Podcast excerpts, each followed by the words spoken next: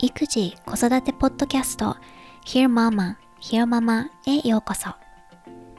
2児の母、そしてライターの三橋ゆかりがアメリカ・ネバダ州ラスベガスから海外の育児・子育てにまつわる情報をお伝えする本音を大事にしたポッドキャストです。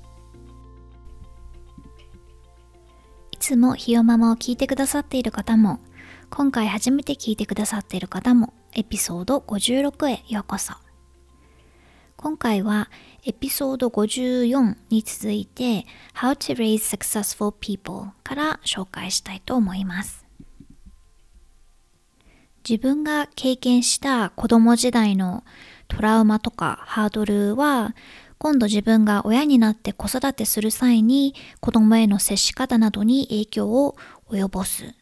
で、そのトラウマとか経験を理解して、どこが間違ってたのかとかっていうことを探らないと、同じ過ちを自分の子供に対して繰り返してしまうことになりますよ、という内容です。I think all of us know this instinctively. We tend to parent the same way we were parented, primarily because this is the one model we have. 私たちは皆直感的に分かっているはずです。親がやっていたこと、親の自分に対する子育てを同じようにやってしまう。なぜなら、それしかロールモデルがないから。前にも録音後期で触れたことがあるけれど、あの、Maybe You Should Talk to Someone という本を読んでいたので、この内容が余計に響いたのかもしれないんだけれど、この本はアメリカの心理カウンセラーの女性が自分の患者さんとのセッションの内容、あと、まあ、カウンセラーである自分もまたカウンセラーに通って自分を理解していく様子を面白おかしく書いた本でお気に入りの一冊です。Maybe you should talk to someone を読んで感じたのは意識していようとしていまいと大人になってからの対人関係は子供の頃の親との関係とか接し方にルーツがあるということでした。私自身はカウンセリングを受けたことはないけれど興味はあって自分のことって自分が一番分かってるようで分かってなかったりもしてプロの力を借りることでより自分のことを知ろうとするには大切なことだなと思いました。と、前置きが長くなる前に今回の本題に入ろうと思います。エピソード54をまだ聞いていない人のために簡単に How to Raise Successful People という本を紹介すると、エスター・ヴィチツキさん、ボイチツキさん という女性が書いた一冊で、長年高校でジャーナリズムを教えていて、また Google とか米国教育省へのコンサルなんかを行う、まあ大ベテランの教育者の方です。でもそんな仕事の功績だけじゃなくて、ご自身3人の娘さんがいらっしゃって、それぞれ YouTube の CEO とか遺伝子検査キット 23andMe の共同創業者など、まあ、成功者だということもあって彼女の子育て方針に注目が集まっています。ではここから原文を引用しながら紹介していきます。We all tend to parent the way we were parented but when I became a mother the one thing I knew for sure was that I didn't want to repeat the mistakes of my parents. 私たちは自分が受けたのと同じ子育てを繰り返してしまいがち。でも私は母親になった時、私の親が犯した間違いを繰り返さないということだけは心に決めていました。エスターさんはご自身の過去に触れていて、まあ、環境とか文化的なバックグラウンドもそうだけれど、何より父親から受けた仕打ちに傷ついたそうです。お父さんは水彩画のアーティストで芸術大学にもスカーラシップを取れていける予定だったんだけれど、まあ、家族、当時は奥さんと娘さん、娘さんがエスターさんね、を養うためにその道を諦めて、まあ、給与が決して良くない、あの、墓石を掘る仕事について、結局生涯その仕事をしていたそうです。で、父親は、まあ、なんかちょっと気に食わないことがあると怒鳴ってきたりするから、まあ、普段から避けていて、で、そんな父親に言われた忘れられない言葉があるそうです。弟が生まれた時にこう言われたと。Your brother Lee is a boy, and in our family, boys are more important. お前の弟のリーは男の子だ。我が家では男の子の方が大切だ。He delivered the news as if he had no understanding of how it might affect me.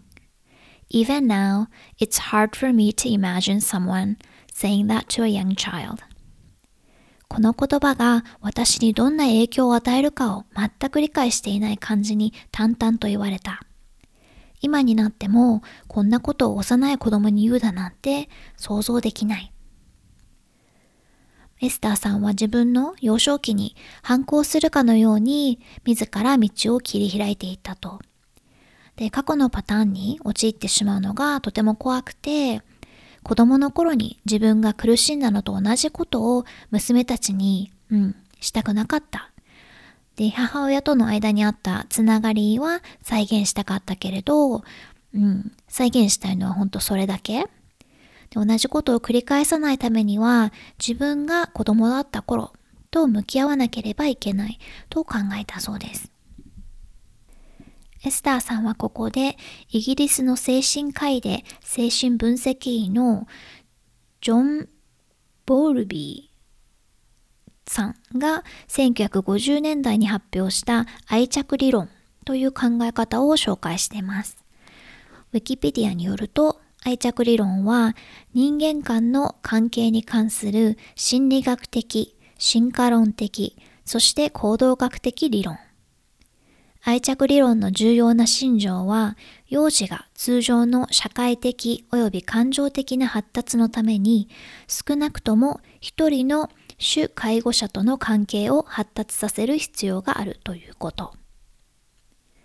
本では、自分が子供だった頃の親との関係が大人になってからの対人関係を決めるし、他者との関わり方に大きく関係するとあって、まあ、その影響はパートナー、それから子供への接し方にも及ぶというふうに書かれてます。愛着理論については現在進行形の研究なんかもあるらしくて、そこで分かってるのは子供の頃の親との愛着関係、まあ、つながりだよね、心の。は特に自立性、感情のコントロール、社会的能力の3つに大きく影響するそうです。保育園の子供を対象にした自立性の調査では、愛着関係が不安定だと先生に依存する率が高くなる。と反対に親との愛着関係が安定していると、より社交的で、ま、16歳の時の友達の数が多く、大人になってからの恋愛関係で問題をよりうまく解決することができることが分かったそうです。もう一つ、大人を対象に、とある心理学研究者が行った調査では、大人にその自分の幼少期の体験を振り返ってもらったそうです。で両親のどちらとより深い絆を感じましたか？なぜですか？とか、子供の頃、怒りを感じた時にどう対処して、その結果何が起こりましたかとか。で、この調査から分かったことは、Adults are actually able to change and revise their attachment patterns throughout life. We can move from insecure to secure attachment. 大人はその人生を通して愛着関係を変更、改善することができる。不安定な愛着から安定した愛着へと変わることもできる。具体的な方法は親以外の他者といい関係を育むことでもそれと同じくらい効果的なのが自分の子供時代を意識的に振り返ることだそうです。子供の頃の親との経験を振り返って自分の親について理解したり子供時代の何が大変だったのかっていうことを理解できている人は、まあ、昔困難とかトラウマ何かを失った経験があるかどうかにかかわらず安定した人間関係を育むことができるそうです。子供の安定した愛着形成を予測する最良の方法はその子の親が子供の頃に何を経験したかではなく親がその経験をどう理解したかなんだそうです、うん、意識的に自分や過去を振り返ることで安定を手にすることができると。エスターさん自身もそれを行ったそうでで、まあ、過去を見つめ直すために子供の頃に住んでいた家に実際に足を運んだそうです。自分の頭の中ではすごく大きなお家だったんだけれど、実際に行ってみると、すごく小さなお家で、親が当時苦労したんだろうなっていうことが分かったと。で、父親には辛い思いをさせられたけど、彼もまた環境とか状況の犠牲者で肉体労働に追われる人生を送って、自分の夢を諦めて家族を養った。こうやって過去を理解することで、エスターさんは、まあ、最終的に父親を許すことができたと。Parenting is how culture gets transmitted to the next generation. It's your chance to pass on your core principles and values and to use all of your wisdom and insight in order to improve someone else's life. 子育てというのは次の世代に文化が伝わっていく方法です。あなたの主たる方針や価値観を伝えるチャンスであり、あなたのすべての知恵やインサイトを使うことで他の誰かの人生をより良くする機会でもあるのです。これはめちゃくちゃそうだなとうなずいてしまいました。その文化が次の世代に継承されていくっていうのは例えば、ね、亭主関白な父親で母親が家のことは全てやって父親はちょっとも手伝わないみたいなのを見て育ったら息子でも娘でも関係なく、まあ、夫婦とか家族ってそういうもんなんだと思い込んで大きくなってしまうよね。で結果として大人になってから育む人間関係もそれを真似たようなものになってしまう。なので自分の価値観はもちろん、パートナーの価値観、それから自分が所属するコミュニティ、または社会の価値観を見直すことで、自分の子供時代から我が子へと引き継ぎたいものと、もう過去に置いていきたいものというのをクリアにするようにというふうにエスターさんはアドバイスしています。ここで Trick Questionnaire、Trick アンケートという項目で自分の子供時代を振り返って無意識に影響されている価値観なんかを明確にするエクササイズのようなものが紹介されてます。ちなみにこの trick TRICK というのはエスターさんが子育てをする上で大切にしているもので trust, respect, independence, collaboration, and kindness を指す言葉です。具体的にどんな質問を自分に投げかけるべきかいくつか紹介しますね。まずトリックの価値観はあなたの家族の中でどのように奨励されていたかどう改善できるか trust 信頼関係に基づいた環境だったか子供の頃、親のことを信頼していましたか？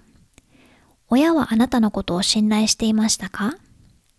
お互いへの信頼は家族の中でどのように表現されていましたか ?respect 子供として尊重されていたと感じていましたか？子供のあなたの意見やアイディアがちゃんと考慮されていましたか？軽視されたと感じたことはありましたか？あなたは自分の子供に彼らを尊重していると伝えるためにできる小さな行いは何ですか？これは例えば特別なお出かけする時なんかに子供が着たい洋服を着させてあげるとかディナーパーティーのメニューを一緒に考えるとかっていう小さなことでもいいそうです。Independence 子供の頃自立していましたか？それとも日常的な食事、片付け、宿題などを親に頼っていましたか？親はあなたの自立性を育むためにどんなことをしてくれましたか？あなたは自分の子供のために何をしてあげられますか ?collaboration 家でコラボレーションを大切にする環境はありましたか？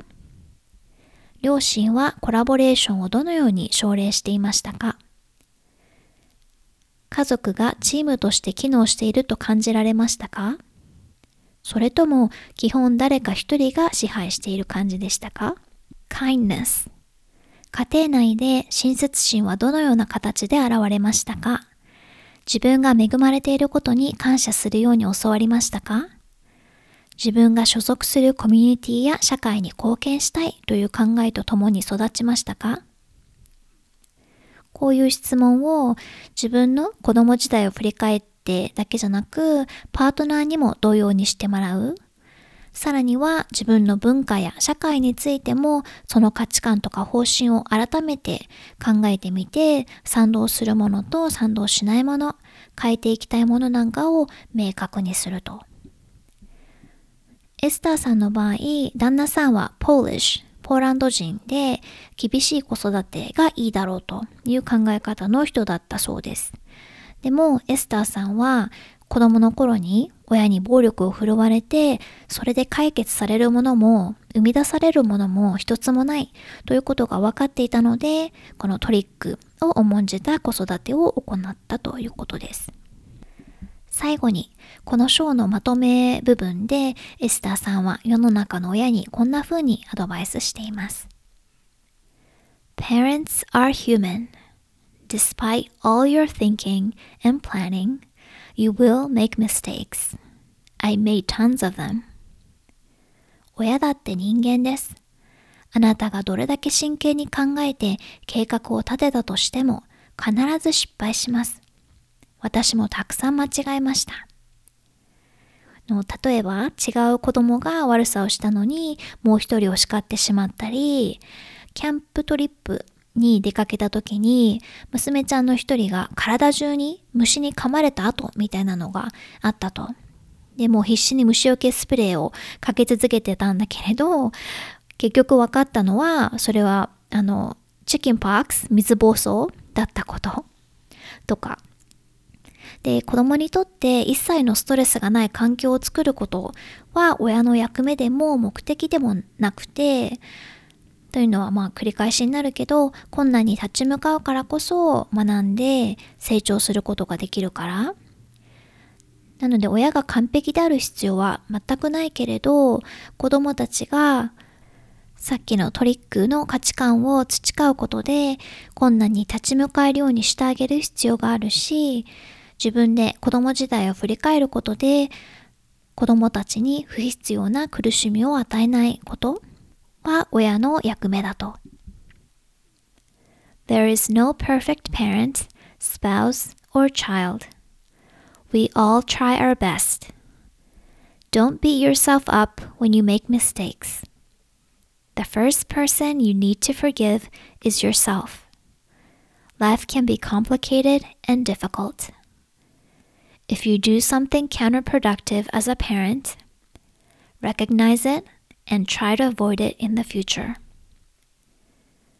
完璧な親、パートナー、子供など存在しません。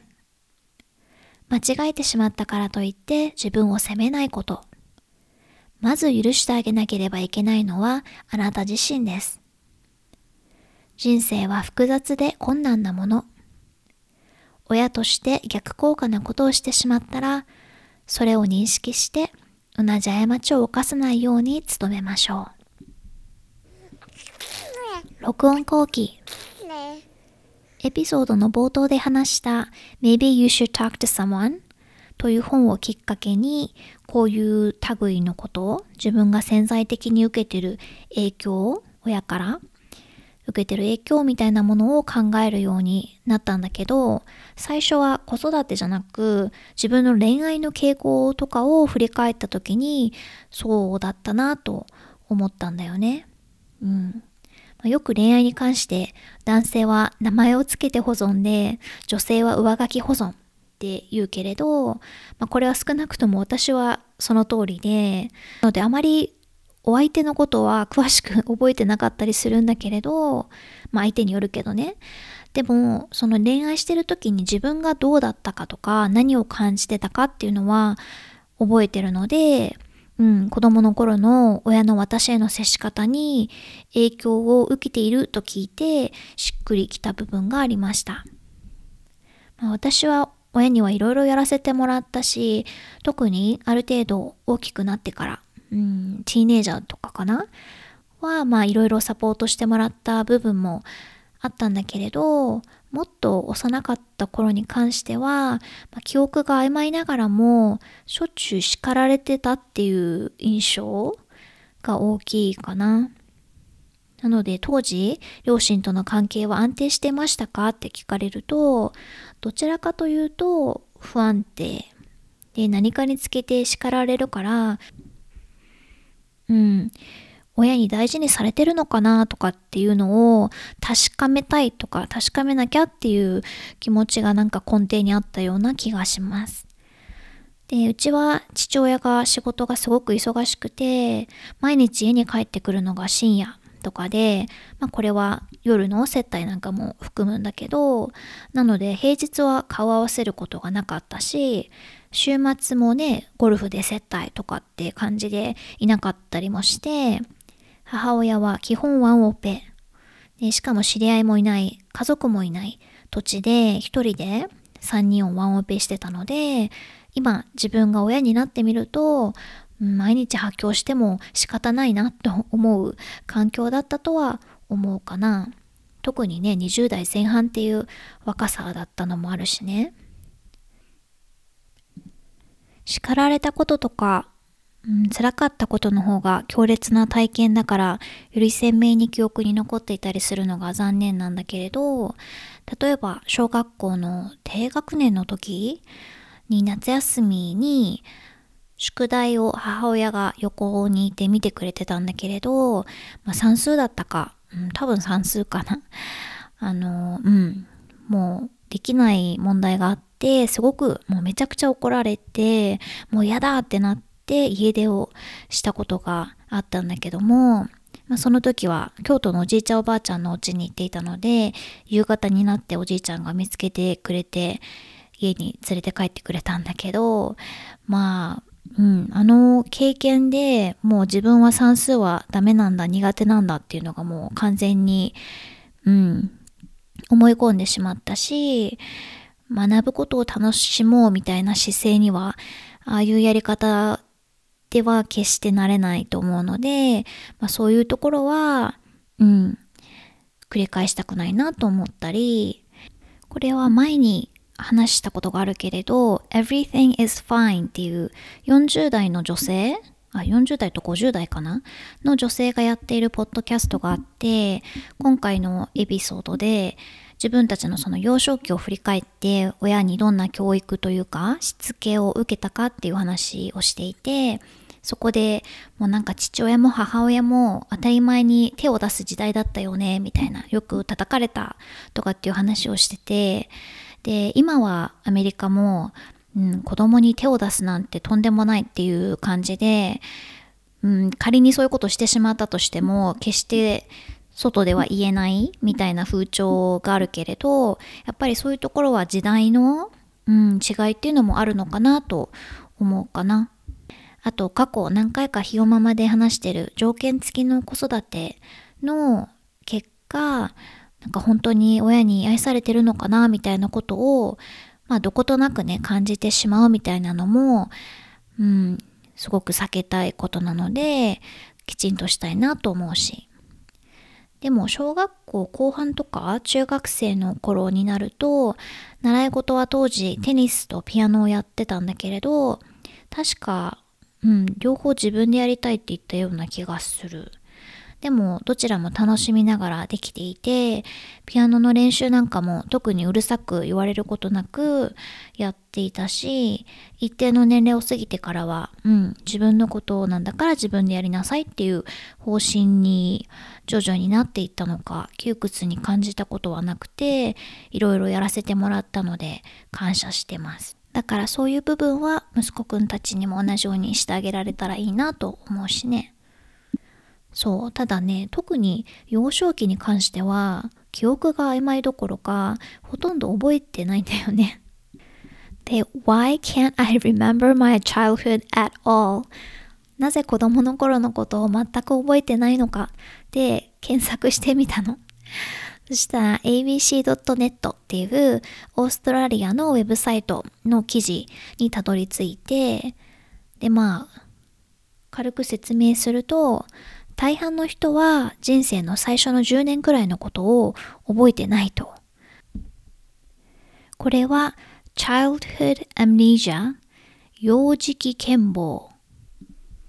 というらしいんだけれどいろんな理由このなぜ覚えてられないのかっていう説がいくつかあって、まあ、まだ自我が芽生えていない自分が何者かっていうのが明確じゃないとその自分が体験したことも覚えてられないとかあとは言語の問題起きたことをねスラスラ話せる年齢だと、まあ、何が起きたかっていうことを覚えていやすいけれど言葉にできないと記憶に残りにくいとか。もっと最近出てきている説には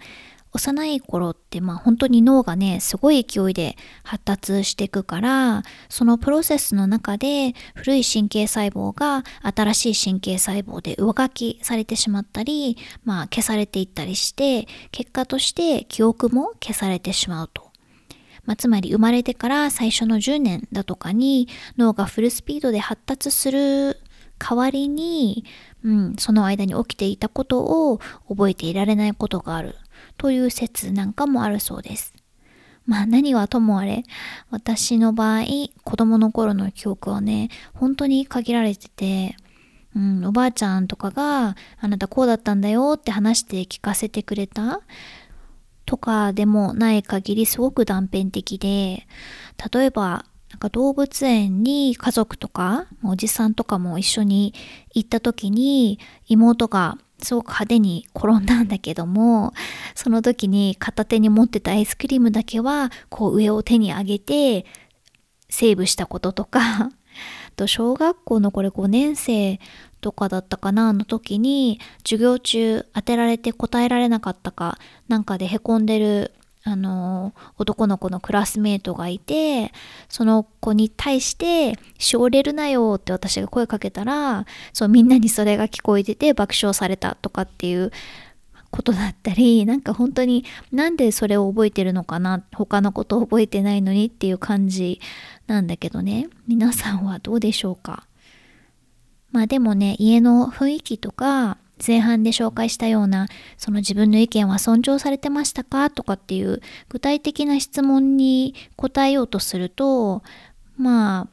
詳細に答えられなくてもイエスかノーだったらこっちかな？みたいな、うん、イメージとかっていうのはあるのでちょっと改めて考えてみたいなと思っています。